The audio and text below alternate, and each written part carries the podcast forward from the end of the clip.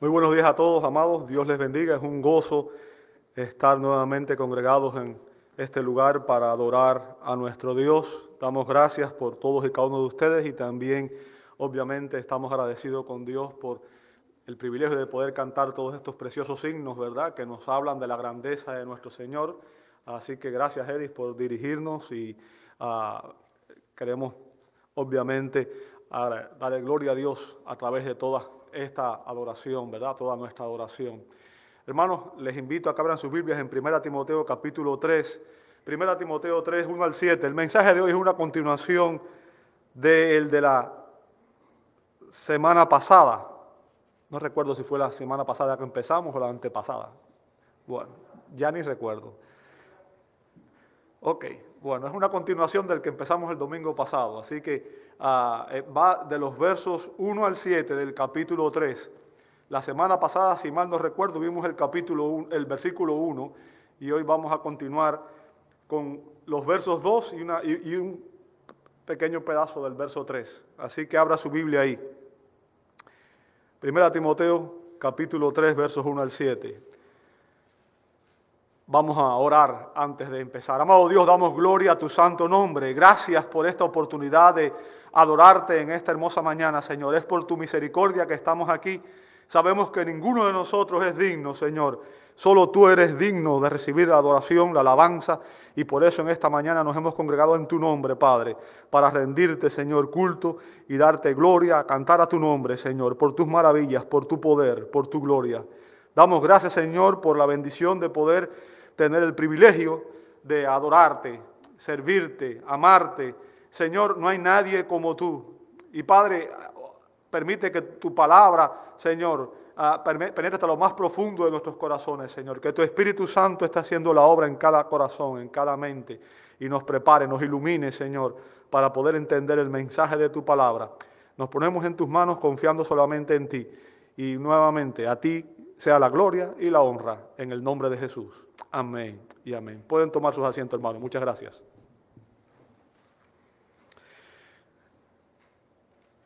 Ok, el apóstol Pablo en el capítulo 3, los primeros siete versos, está hablando sobre un liderazgo calificado en la iglesia. Eh, ¿Tiene la iglesia un liderazgo calificado? ¿Cómo podemos saber si los líderes de la iglesia están calificados o no? Eh, la Biblia de principio a fin nos enseña que es un hecho comprobado que así como es el liderazgo será la iglesia. O sea, hay un principio que se encuentra en Oseas capítulo 4, verso 9, dice, como el pueblo, así es el sacerdote. Y esto sigue siendo cierto. O sea, la eficacia, el testimonio de cualquier iglesia es en gran medida un reflejo de la condición espiritual de los líderes que la gobiernan. Y es por eso que es tan importante que aquellas personas que liderean la iglesia, que gobiernan la iglesia, tengan las calificaciones espirituales requeridas, tengan las calificaciones espirituales que Dios demanda. ¿Ok? Y en estos versos, capítulo 3, versos 1 al 7 de 1 Timoteo, Pablo da cuatro grupos de requisitos para los que aspiran al pastorado. Cuatro grupos de requisitos para los que aspiran al pastorado. Y en el primer el primer punto que vimos la semana pasada fue la convicción de la persona que es llamada al pastorado, ¿verdad? Pablo dice, palabra fiel es esta, si alguno aspira al cargo de obispo, buena obra desea hacer. Bien, y vimos la semana pasada que un requisito esencial para aquellos que anhelan servir como obispo es que la persona sea un hombre y no una mujer. Sea un hombre y no una mujer.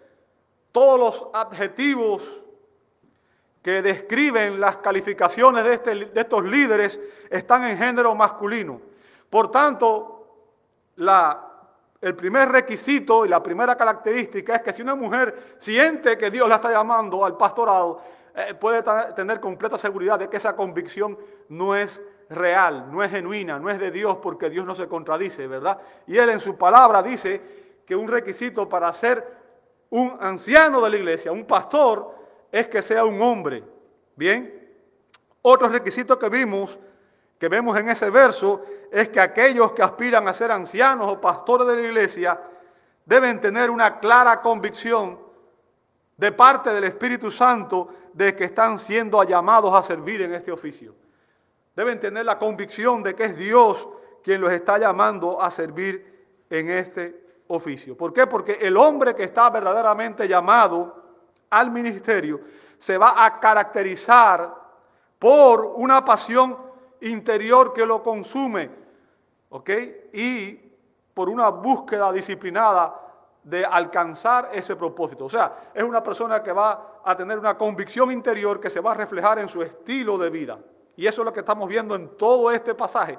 Bien, eso fue lo primero, la convicción del líder espiritual, de aquellos que aspiran a ser ancianos. Vamos a ver en segundo lugar el carácter en los versos 2 y una parte del verso 3, el carácter del hombre de Dios. Fíjense, el objetivo de estos versos es que la iglesia pueda asegurarse de que la persona que anhela, desea servir en el liderazgo, tenga el carácter apropiado.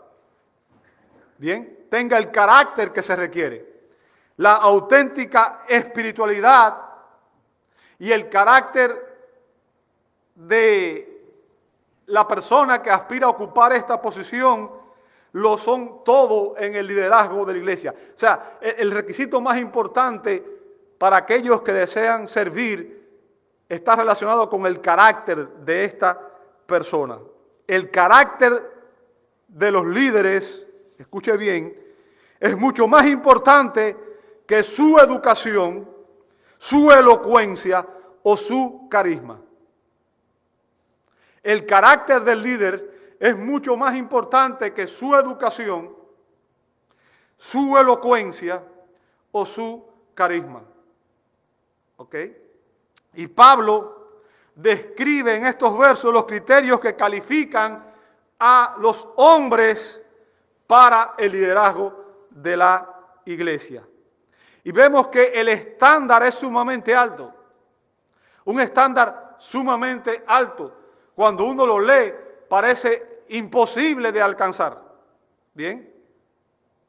Pero eso, y esto quiero que usted entienda, cuando usted vea este estándar, cuando usted vea estas características que vamos a estudiar una por una, muchas personas van a pensar, qué bueno es que ese estándar es para los líderes. Qué bueno que yo no soy líder. Qué bueno que yo no tengo que vivir de esa manera. Pero déjame decirte, si tú crees eso, es un error. Porque este es el estándar que debe vivir toda persona que está en Cristo. Por tanto, si tú eres cristiano, si tú eres un creyente, este estándar es para ti, es para mí, es para todos nosotros. Ahora, obviamente, los líderes deben ser las personas que están más comprometidas en vivir acorde a este estándar. ¿Entiende el punto? El punto no es que este estándar sea solo para los líderes, el punto es que los líderes deben ser aquellos que están más comprometidos en obedecer lo que Dios demanda de nosotros. Deben ser las personas más piadosas, las personas más espirituales, las personas que obviamente están caminando de una manera que honra a Dios. Pero al final esto es algo que tú debes vivir y que yo debo vivir. Por tanto, este mensaje también es para ti. Bien, también es para ti. El punto de Pablo aquí es que la iglesia debe seleccionar para su liderazgo a aquellos hombres que generalmente viven de acuerdo a estos estándares y que tienen las cualidades personales necesarias para ser líderes eficaces. Ahora, ya hemos visto, la semana pasada hablamos de eso, que el liderazgo de la iglesia puede atraer a personas por motivos pecaminosos, a personas con los motivos equivocados. Y déjeme decirle, yo he aprendido con dolor, he aprendido con dolor que debemos ser muy cuidadosos a la hora de escoger a aquellos que van a ser líderes. Y debemos sobre todo examinar el carácter de aquellos que pensamos tienen los criterios para ser líderes de la iglesia. Pablo dio una importante advertencia y estoy haciendo este preámbulo antes de entrar a examinar el texto porque quiero que usted entienda la importancia que tiene esto. E, e, esto es crítico para la iglesia. Pablo dio la siguiente advertencia a Timoteo. Primera Timoteo 5:22. Primera Timoteo 5:22. No impongas las manos sobre nadie con ligereza, compartiendo así la responsabilidad por los pecados de otros. Guárdate libre de pecado. ¿Lo veis conmigo? Bueno, imponer las manos sobre alguien es algo que se hace en la ceremonia de ordenación.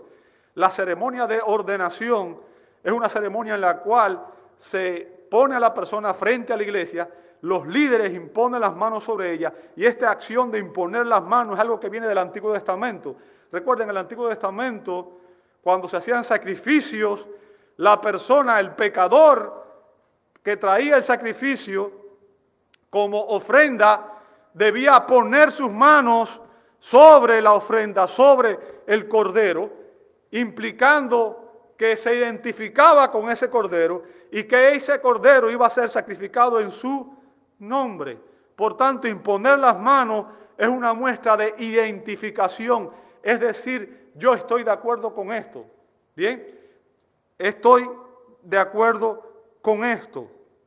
Por tanto, en la ceremonia de ordenación se le imponen las manos a los nuevos candidatos a ser líderes y esto significa que los líderes que existen están dando su aprobación, su respaldo, su apoyo a aquellos que van a ser los nuevos líderes.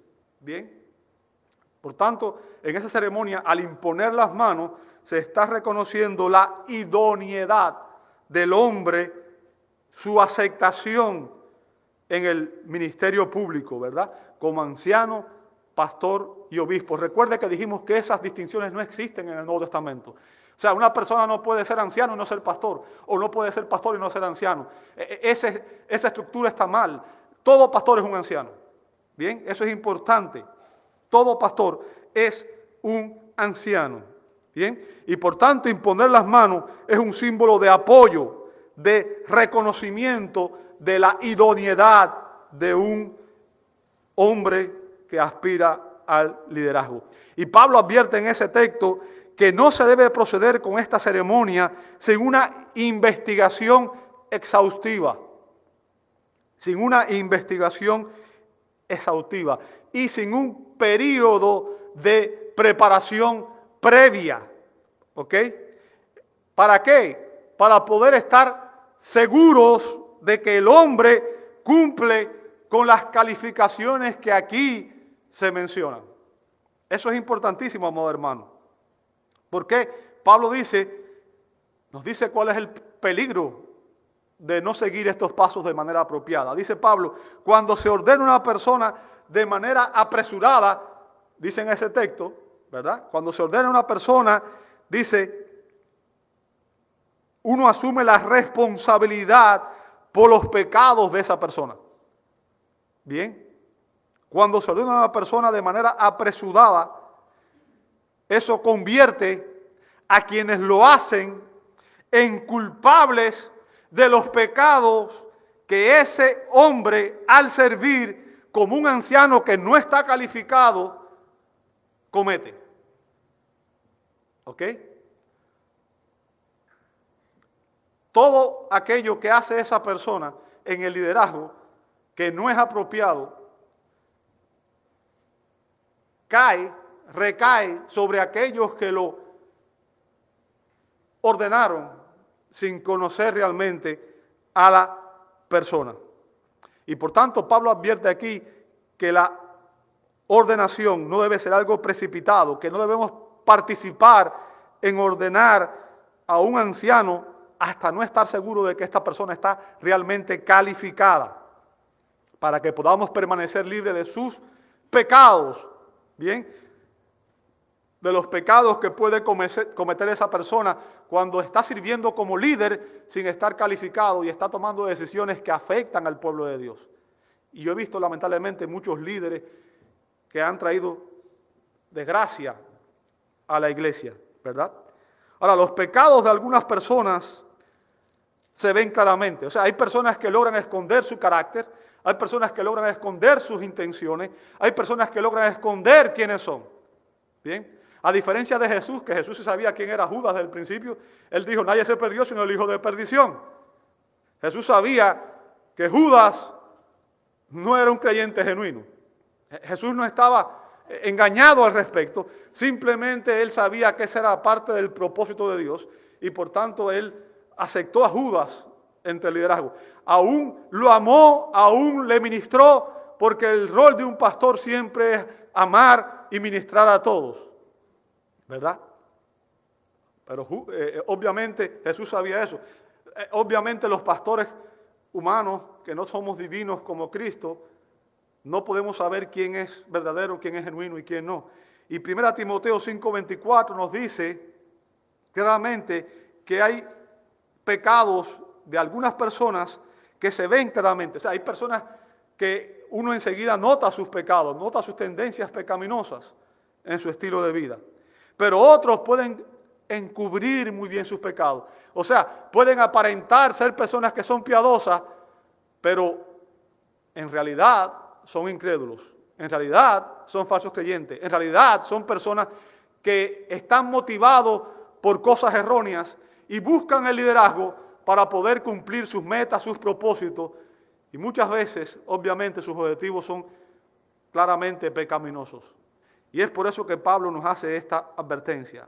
Entonces Pablo nos dice aquí que antes de ordenar a una persona para el liderazgo, debemos investigarla cuidadosamente, debemos investigar su vida, ¿ok? Para asegurarnos de que no haya nada que sea malo, no haya un pecado escandaloso, algo que sea grave en el carácter de esa persona. Bien, ordenar a ancianos que están en algún pecado es participar de esos pecados, es hacernos copartícipe de esos pecados. Y la iglesia de Éfeso necesitaba desesperadamente líderes espirituales calificados. Necesitaba líderes espirituales calificados. Así que ah, tenía que hacerse una selección correcta. Tenía que hacerse una selección correcta y debía hacerse con sumo cuidado. Y ahora Pablo describe aquí en los versos 2 y una, y una parte del, del 3 el carácter del hombre de Dios. El carácter del hombre de Dios. Y nos dice dos aspectos. Lo que debe ser y lo que no debe ser. O sea, un aspecto positivo y un aspecto negativo. Lo que debe ser y lo que no debe ser. Bueno, el día de hoy vamos a ver nada más que lo que debe ser. ¿Ok? Por una cuestión de tiempo. Apenas estoy empezando el mensaje. Todo lo demás que vi hasta ahora fue introducción. Así que vamos a ver. Dice en primer lugar, verso 2. Un obispo, ¿qué cosa? Debe ser, pues. Fíjense, Pablo utiliza aquí el verbo griego dei, que significa que es necesario, que es un deber. Tiene que, debe ser, ¿ok? Y este verbo indica lo que se requiere que tenga el anciano. Estas cualidades que Pablo menciona aquí son cualidades que deben adornar el carácter de un anciano. Por tanto, no son opcionales. No son opcionales. Bien. Pablo va a describir los requisitos que califican a las personas para el liderazgo en la iglesia. Pero recuerde que todos nosotros debemos tener estas cualidades. Porque lo que Pablo está diciendo es que los líderes deben estar comprometidos a vivir con este estándar. Y por tanto, ellos son los que debemos escoger, los que están más cerca del estándar. Bien, pero al estándar es para todo, es para usted y es para mí. Hago este énfasis nuevamente. Por tanto, usted debe reflexionar en su propia vida, yo debo reflexionar en mi propia vida y debo examinarme y debo ver si estas características que vamos a ver están presentes en mí o no. Bien, todos los elementos que Pablo menciona aquí del carácter, toda todos estos elementos mencionados aquí tienen que ver con el carácter del hombre de Dios. Bien, fíjense, otro requisito esencial para todo aquel que aspira a ser líder, dice Pablo aquí, es que debe ser irreprochable. ¿Lo ve ahí? Verso 2. Un obispo debe ser, pues, irreprochable. O sea, esta es una cualidad que debe adornar el carácter de un anciano. Recuerde, dije, la palabra obispo, anciano y pastor son intercambiables, se refieren a las mismas personas. Bien, un obispo debe ser irreprochable. Y, la expresión, el término significa que no debe haber nada en su conducta observable que pueda ser causa de acusación. No debe haber nada en su conducta externa que pueda ser causa de acusación.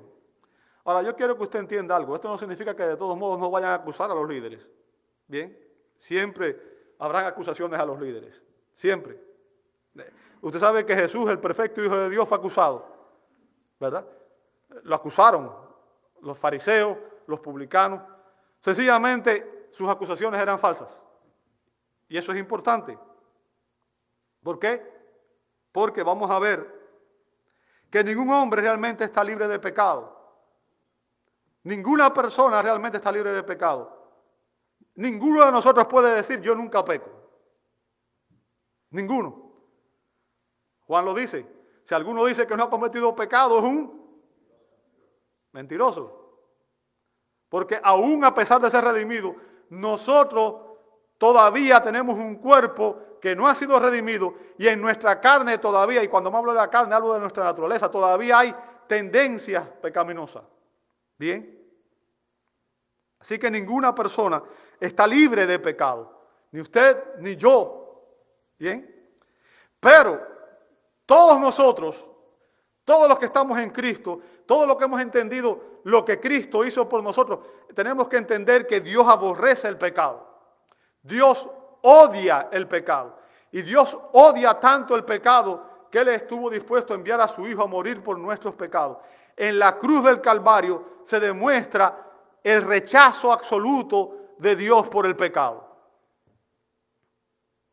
Por tanto, si Dios odia el pecado y yo soy un hijo de Dios, yo también debo odiar el pecado, debo repudiar el pecado. ¿Por qué? Porque mi anhelo, ¿cuál debe ser? debe ser agradar a mi Padre. Debe ser vivir como mi Padre quiere que yo viva. Debe ser obedecer a mi Padre. Bien. Por tanto, todo creyente debe aborrecer el pecado. Debe esforzarse por vivir piadosamente. Debe tratar de ser irreprensible o irreprochable. Y ahora la pregunta que debemos hacer hacernos es, ¿soy yo irreprochable? ¿Soy yo irreprochable? ¿Vivo una vida irreprochable? Esa es la pregunta que debemos hacernos.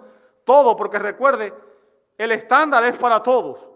No es solamente para los líderes. Los líderes, obviamente, son las personas que están viviendo más cerca de ese estándar, pero el estándar es para usted también, es para mí también. Y lo que Pablo está diciendo aquí es que en el carácter de un líder no debe existir nada que Satanás o los incrédulos puedan atacar, puedan usar para atacar su reputación o la reputación de la iglesia. ¿Escuchó? No debe haber nada en nuestra vida que dé excusa para que la gente diga, si esos son los cristianos, yo no quiero ser como ellos. ¿Ok? Los líderes deben ser personas contra quien sea imposible presentar acusaciones, cargos de mala conducta. Obviamente, estoy hablando de acusaciones que puedan resistir un examen imparcial, porque como dije, siempre vamos a ser acusados. Jesús fue acusado a pesar de ser perfecto. El punto no es que seamos acusados, el punto es si esas acusaciones son ciertas o no. ¿Son ciertas o no? Si realmente hay algo en nuestra vida que evidentemente demuestra que estamos en rebeldía con Dios y que estamos pecando contra Dios. Y lo que Pablo está enseñando aquí, amado hermano, al decir que debemos ser irreprensibles, es que un líder debe estar libre de algún pecado escandaloso en su vida, de algún pecado evidente en su vida, en su conducta observable, en su día a día, ¿bien? Y que debe ser un modelo a seguir para la congregación. Y esto es algo que la Biblia enseña repetidas veces, ¿verdad? Filipenses 3.17, Segunda Tesalonicenses 3.9, Hebreos 13.7, Primera de Pedro 5.3. Si usted ve todos esos versos, dicen que el líder debe ser un ejemplo a seguir para los demás. ¿Bien? Debe ser un modelo, un ejemplo. ¿Qué significa? Debe vivir acorde al estándar del carácter. Y recuerde, el estándar del carácter, ¿quién es? Es Cristo. Es Cristo. Somos cristianos. Cristo es el modelo. Cristo es el estándar. Cristo es aquel a quien nosotros debemos eh, imitar. Nuestros ojos tienen que estar puestos en Cristo, el autor y consumador de la fe. Si nuestros ojos están puestos obviamente en los hombres, al final podemos eh, desanimarnos porque todos los hombres, como dije, tenemos debilidades, no somos perfectos. Esta semana conversaba con mi esposo y le decía, eh, he visto cosas en mí que realmente yo entiendo que debo cambiar, debo crecer. Bien, y creo que todos tenemos que crecer en algún área de nuestra vida. Y es importante que, lo hagamos. Bien. Pero lo que Pablo está diciendo aquí es que no puede haber ningún pecado observable en la conducta de un líder por el cual se le pueda acusar. Un líder debe estar libre de pecados escandalosos en su conducta observable. El doctor MacArthur en su comentario explica, explica las razones por las cuales los pastores o los ancianos deben tener sumo cuidado en vivir vidas irreprochables. Como dije, el estándar es para todos, pero especialmente los líderes debemos vivir acorde a este estándar. Y él dice que los líderes son el blanco especial de Satanás. Los líderes son el blanco especial de Satanás. Y él los atacará con tentaciones más severas que a otros. Aquellos que estén en la primera línea de batalla espiritual serán los más afectados por la posición, oposición satánica. Recuerde lo que dijo Jesús a los discípulos antes de ser prendido. Él dijo, heriré al pastor y dispersaré a las ovejas. Heriré al pastor y dispersaré a las ovejas. O sea, cuando un líder cae, el impacto es mucho mayor. Por tanto, los líderes son los primeros objetivos de ataque en la batalla espiritual. Ese es el segundo punto que dice MacArthur. La caída de un, libre, de un líder tiene un mayor potencial de daño. Cuando un líder cae, el daño es más grande para la iglesia. Es triste cuando cae un creyente, es triste cuando un hermano de la iglesia cae en algún pecado escandaloso que hace que afecta el testimonio de la iglesia. Pero más triste es cuando ese pecado lo comete un líder. ¿Verdad? Porque la caída de un líder tiene un mayor potencial de hacer daño. Satanás sabe que cuando un pastor cae, el efecto sobre las ovejas es devastador. Decepciona a las personas. Decepciona a las personas. También lo próximo que él dice es que los líderes tienen un mayor conocimiento de la verdad. Los líderes tienen un mayor conocimiento de la verdad y tiene la responsabilidad de no solamente conocer la verdad, sino vivir la verdad, lo cual trae consigo un mayor castigo cuando pecan. Y es por eso que la Escritura dice, no os hagáis maestros muchos de vosotros sabiendo que heredaréis mayor condenación. ¿Bien? ¿Por qué? Porque un líder debe ser consecuente. Lo que enseña debe coincidir con lo que vive. Lo que enseña debe coincidir con lo que vive. Es muy fácil predicar, pero es difícil vivir acorde al estándar. Es difícil vivir acorde a este estándar. Ahora, los pecados de los líderes, dice MacArthur, son los más hipócritas que los otros porque predican contra los mismos pecados que cometen. La función de un pastor es ministrar la palabra de Dios y es confrontar el pecado en cualquier área. Bien. Por tanto, predicar contra el pecado y vivir el pecado en pecado es una contradicción. Es una contradicción. Eh, nos convierte en hipócritas. Y es por eso que debemos hacer todo lo posible por evitar que en nuestra vida haya algún pecado escandaloso, evidente. Y tenemos que tratar de ser, ¿cómo? Irreprensibles. Y recuerde una vez más, esto se aplica a quién? A todos nosotros. Obviamente los líderes deben esforzarse al máximo por vivir esto. Pero esto es algo que todos los creyentes debemos vivir. Nuevamente la pregunta, ¿soy yo irreprensible? ¿Eres tú irreprensible? Y lo que Pablo está diciendo es que al escoger los líderes, la iglesia debe seguir este estándar establecido por Dios en su palabra. ¿Bien? Ahora, Pablo explica aquí exactamente, específicamente, lo que significa ser irreprochable. Pablo explica lo que significa ser irreprochable.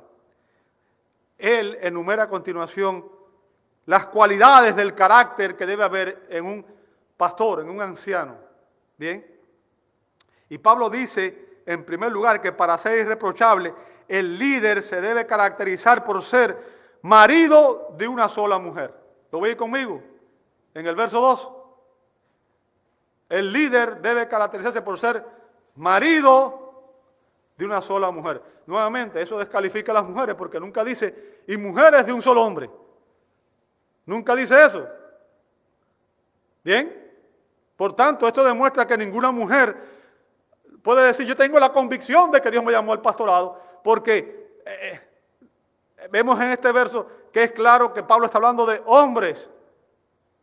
Y está diciendo que para ser irreprochable, el líder debe caracterizarse por ser marido de una sola mujer. La traducción literal del griego sería un hombre de una sola mujer. Un hombre de una sola mujer. Ahora, la pregunta es, ¿qué significa eso? ¿Qué significa eso?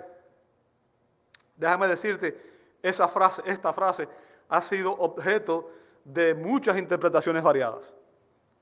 Bien, o sea, leí varios comentarios y en ellos vi mucha gente diciendo cosas diferentes.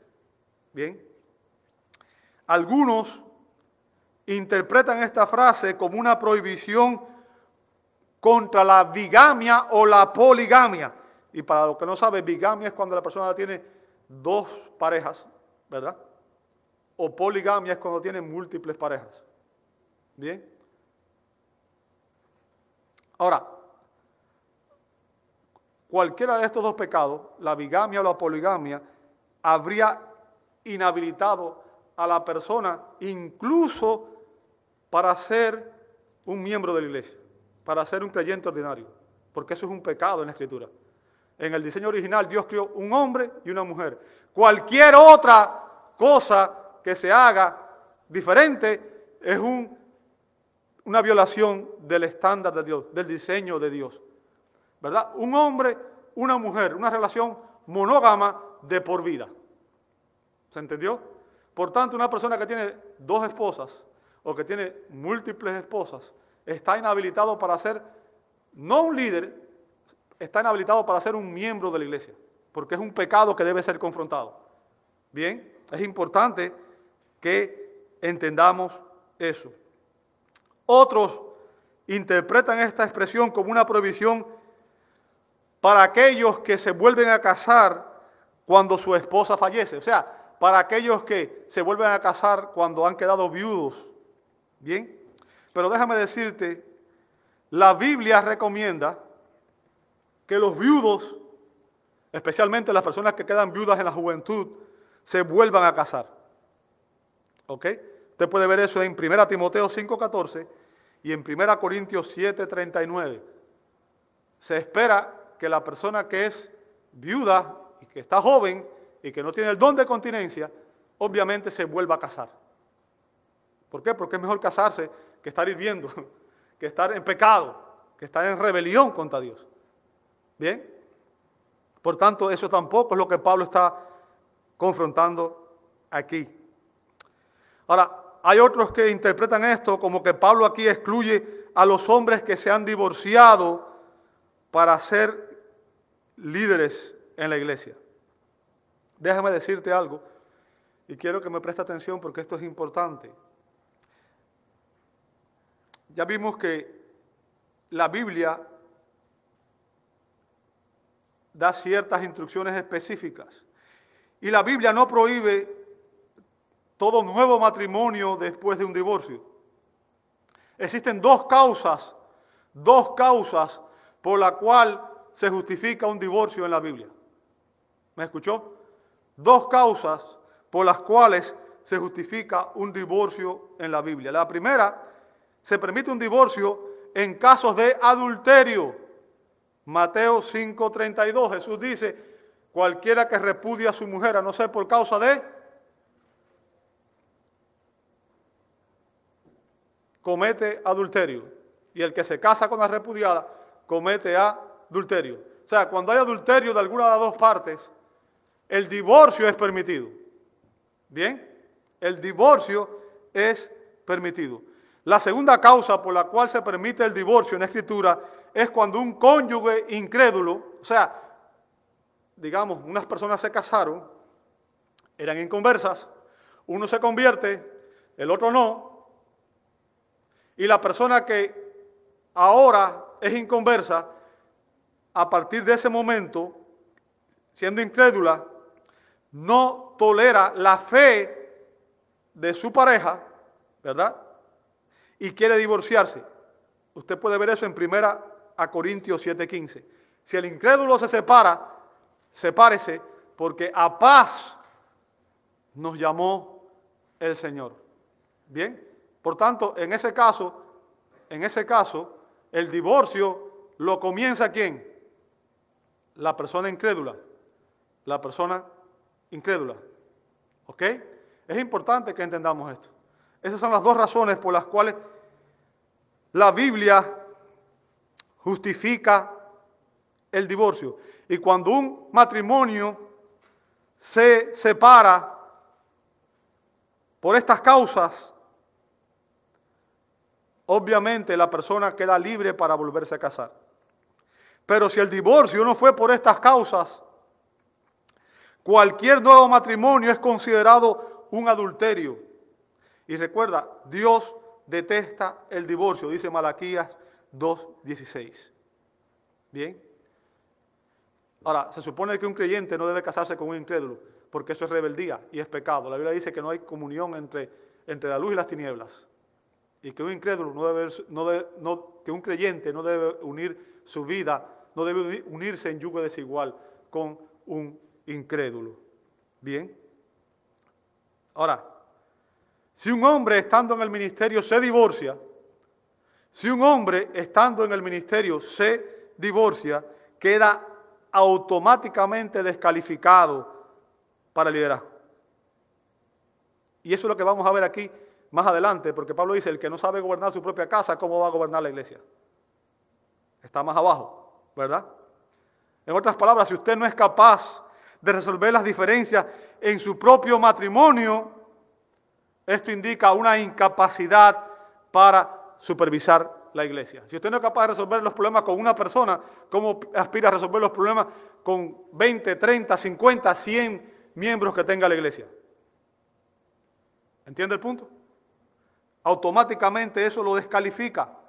Y lamentablemente esto es algo que no se toma en, cuenta. Hay un pastor muy famoso, Charles Stanley, no sé cuándo lo conocieron. Eh, la esposa lo dejó y él siguió muchos años sirviendo como pastor. Algo que automáticamente estaba descalificado desde ese momento. Es triste, pero las iglesias están bajando el estándar porque no están obedeciendo lo que la escritura dice, sino que están haciendo lo que la cultura dice en este país. Bien un pastor divorciado se expone a sí mismo y expone a la iglesia a la crítica de los incrédulos. Y déjame decirte, no es muy probable que personas cuando tengan después problemas maritales, problemas conyugales en la iglesia, vayan a consultar a un hombre que no fue capaz de mantener unido su propio matrimonio. ¿Cómo yo le voy a pedir consejo a alguien sobre un asunto en el cual esa persona veo que fracasa en su vida? Yo voy a buscar consejo de alguien que, evidentemente logró tener éxito, ¿verdad? Y que vivió acorde al estándar bíblico, no aquel que fracasó. ¿Entiende el punto? Y finalmente hay otros que interpretan que este requisito excluye también a los hombres solteros del liderazgo de la iglesia. O sea, que los líderes no pueden ser hombres solteros, que no, no pueden ser hombres que no estén casados. Pero déjame decirte, si Pablo estuviera, hubiera estado diciendo eso, él se hubiera excluido a sí mismo, porque cuando Pablo escribió esto, Pablo estaba soltero. Eh, la mayoría de los teólogos creen, los, expositores creen que Pablo fue un hombre viudo, en realidad, que estuvo casado para poder ser miembro del Sanedrín y que su esposa murió y que a partir de ahí, después que conoció a Cristo, él decidió entregar su vida al Señor y que nunca más se casó. Usted puede ver eso en 1 Corintios 9.5, ¿verdad? 1 Corintios 9.5. Pablo estaba soltero, por tanto, si él hubiera estado diciendo, un hombre que aspira a liderazgo no puede estar casado, él automáticamente hubiera estado descalificado. Bien. Entonces, ¿a qué se refiere Pablo con esa frase cuando dice que debe ser marido de una sola mujer? Hombre de una sola mujer. Bueno, déjame decirte, el punto de Pablo aquí no es el estado civil del anciano. O sea, él no está enfatizando el estado civil de la persona. Lo que Pablo está enfatizando aquí es la pureza moral y sexual de aquellos que aspiran a ocupar esta, este ministerio. Lo que Pablo está diciendo es que el hombre debe ser, si está casado, debe ser un esposo leal a su pareja. ¿Entendió el punto? Debe ser un esposo leal a su pareja. Ese es otro requisito. Y es el primer requisito aquí para ser considerado irreprochable. ¿Ok? Un líder para ser considerado irreprochable debe ser fiel a su esposa. ¿Bien? Y, fíjense, es notable que ese sea el primer, el primer aspecto que Pablo menciona. ¿Y sabe por qué lo menciona? Porque los pecados sexuales son los que más frecuentemente descalifican a los líderes. La mayoría de los líderes que caen, caen por haber caído en un pecado sexual. Es triste, pero así es. Recuerdo un profesor del seminario que decía, los tres grandes peligros que enfrenta todo pastor son las faldas, o sea, las mujeres, ¿verdad? La fama o la gloria y la fortuna, las riquezas. Falda, fama y fortuna son las tres debilidades de los hombres. Bien y especialmente es algo que los líderes deben tener sumo cuidado. Y el plan de Dios para la iglesia es que los líderes seamos ejemplos vivos de un matrimonio bíblico. Un estándar alto, ¿cierto? Porque recuerde, el estándar está en Efesios 5 y 6. Efesios 5, Cristo y la iglesia, ¿recuerda? Cristo está preparando a la iglesia para que la iglesia sea una iglesia santa, pura, Cristo dio su vida por la iglesia para santificarla. Bien. Un hombre de una sola mujer es aquel que está totalmente dedicado a su esposa y le es fiel tanto con su pensamiento como con su comportamiento. ¿Me escuchó? Le es fiel a su esposa tanto con su pensamiento como con su comportamiento. Bien. Y esto es importante porque a veces, a veces, no, a veces no cometemos el pecado de adulterio en ir y acostarnos con otra persona, pero recuerde la advertencia que dio Jesús, ¿verdad? Mateo 5:28, Mateo 5:28, Jesús dijo lo siguiente, que todo el que mira a una mujer para codiciarla, ¿qué cosa? Ya cometió adulterio con ella en su corazón. ¿Entendió el punto? O sea, una persona no necesita acostarse con otra persona para cometer adulterio. Desde el momento en que mira a otra persona y empieza a entretener en su, en su cabeza lujuria por otra persona, se está obviamente cometiendo adulterio. Ah, ¿Recuerda lo que pasó con David? David debía ir a la guerra y en vez de la guerra se quedó en su casa, perdiendo el tiempo. Subió al tejado y desde allí empezó a mirar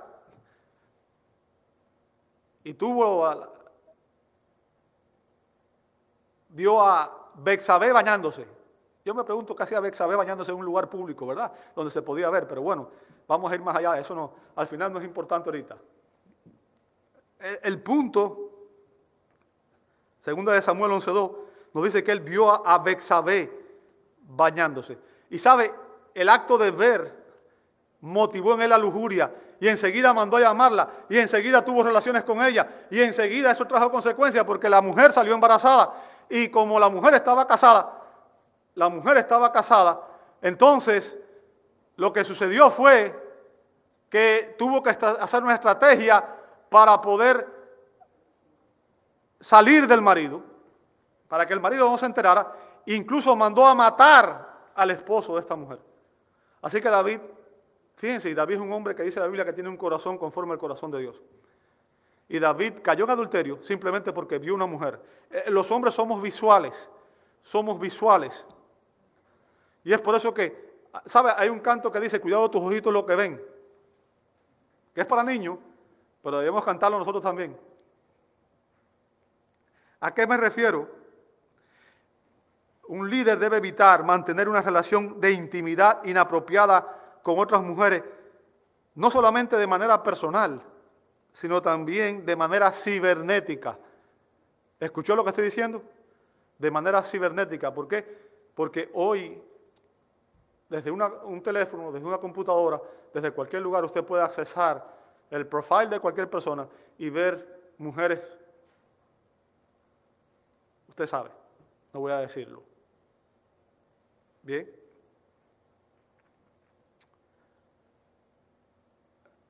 Mirar a una mujer y codiciarla, ya sea por internet, sea personalmente, es adulterio. Es adulterio. Y eso, obviamente, es un pecado. Un pecado del cual, obviamente, Dios nos va a pedir cuentas. Y un pecado que obviamente descalifica a toda persona que quiere ocupar el liderazgo. Pero también un pecado que descalifica a un creyente de ser un miembro en orden de la iglesia local. ¿Ok?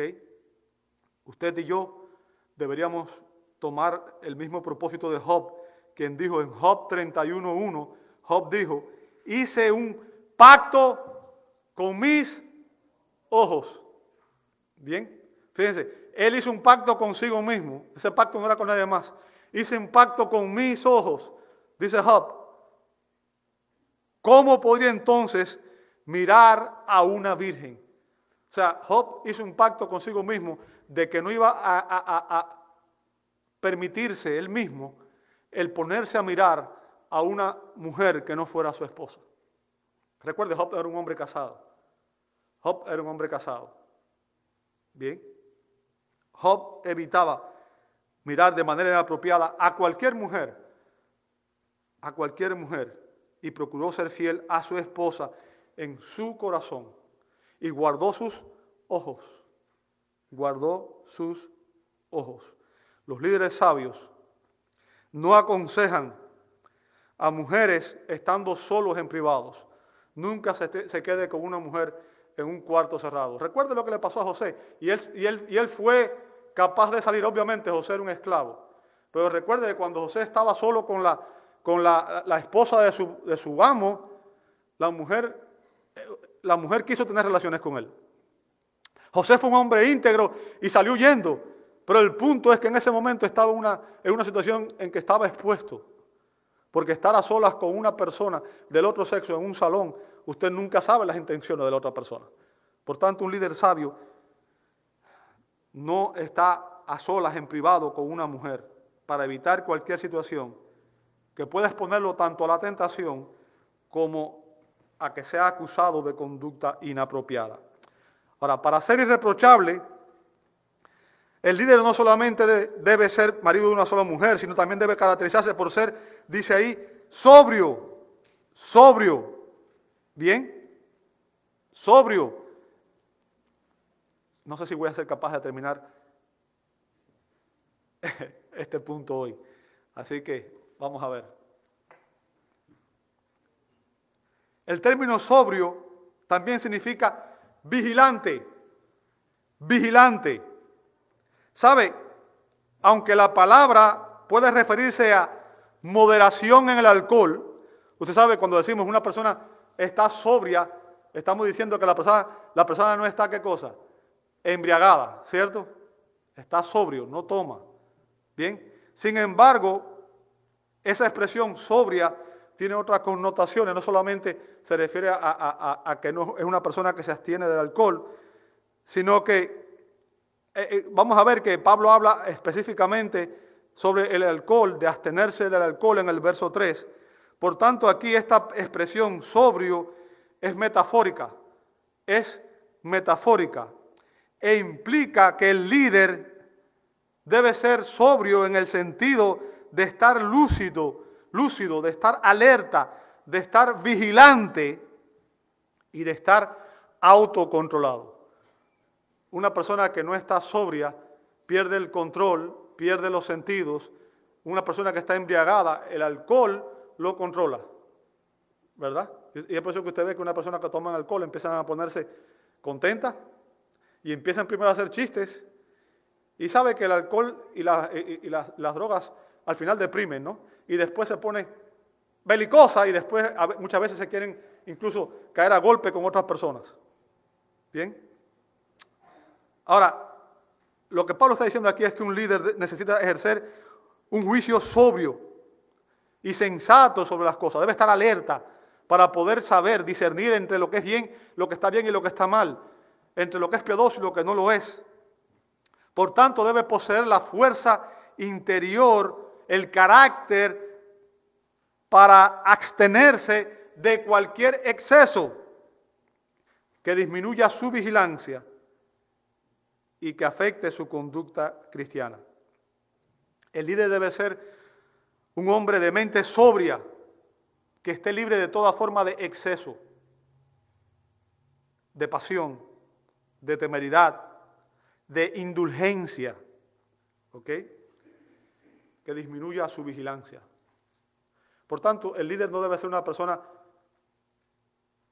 que sea emocionalmente inestable. Emocionalmente inestable. Y esto es importante. ¿Bien? El líder debe estar vigilante. Debe ser una persona vigilante, que continuamente su mente esté enfocada y esté, esté escaneando el horizonte y viendo los peligros. Recuerdan, antes de ser apresado, la noche en que fue apresado, Jesús les dijo a los discípulos en Mateo 26, 41, velad y orad para que no entréis en tentación. El espíritu está dispuesto, pero la carne es débil. Por tanto, eh, ser vigilantes es algo que debe formar parte de nuestra actitud constante y especialmente si usted es un líder de la iglesia. Bien, sabemos que los discípulos se durmieron. Los discípulos se durmieron. ¿Y qué pasó? Todos cayeron. Todos cayeron en la tentación. Todos. ¿Por qué? Porque no estaban vigilantes. Sus mentes estaban embotadas. Habían acabado de tener una buena cena, habían obviamente eh, pasado un buen tiempo y ahora estaban cansados y no estaban conscientes de lo que Jesús les había estado advirtiendo, de lo que venía sobre él. Jesús les había venido diciendo, voy a Jerusalén, me van a perseguir, me van a matar, Ellos no estaban conscientes de eso. Bien, no se dieron cuenta de que Satanás los iba a tentar. Y el punto de Pablo aquí es que un anciano debe ser vigilante, debe notar las necesidades espirituales y advertir los peligros espirituales que se ciernen no solamente sobre su propia vida, sino también sobre la iglesia. ¿Entiende eso? Esa es la diferencia. Jesús estuvo vigilante, estuvo en oración. Los demás líderes no estuvieron y cayeron. Bien. Un anciano vigilante.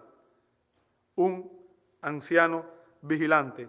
Nota las necesidades espirituales y advierte sobre los peligros espirituales. Wow.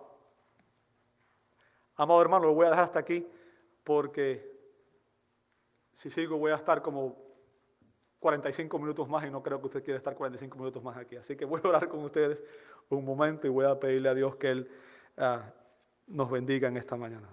Amado Dios, damos gracias. Gracias por esta bendición de poder examinar, ah, Señor, las características que tú exiges de todos aquellos que aspiran al liderazgo. Y Señor, te rogamos que tú nos ayudes a examinar nuestra propia vida. Pero Señor, no solamente los que estamos aspirando o los que somos líderes, sino también la vida de todos los que estamos aquí, Señor. Que nos acordemos que al final estas características son algo que debemos vivir todos nosotros. Señor, ayúdanos a serte fieles en cada área de nuestra vida. Ayúdanos, Señor, a vivir de esta manera. Padre, transforma nuestro carácter, Señor por tu gracia, por tu poder, mediante tu palabra. Y Señor, permite que nosotros estemos dispuestos a revestirnos de Cristo cada día, Señor, y a crucificar nuestra carne con sus pasiones y deseos. Ayúdanos, Señor, a serte fieles y ayúdanos a examinar, Señor, nuestras vidas cada día. Y ayúdanos a hacer, como dice Pablo en Romanos 12, a entregarte nuestras vidas, nuestros cuerpos en un sacrificio vivo, santo, agradable a ti porque ese es nuestro culto racional. Padre, a renovar nuestra mente en tu palabra para que podamos darte gloria y podamos comprobar que tu voluntad siempre es agradable y perfecta. En el nombre de Jesús lo pedimos. Amén y amén.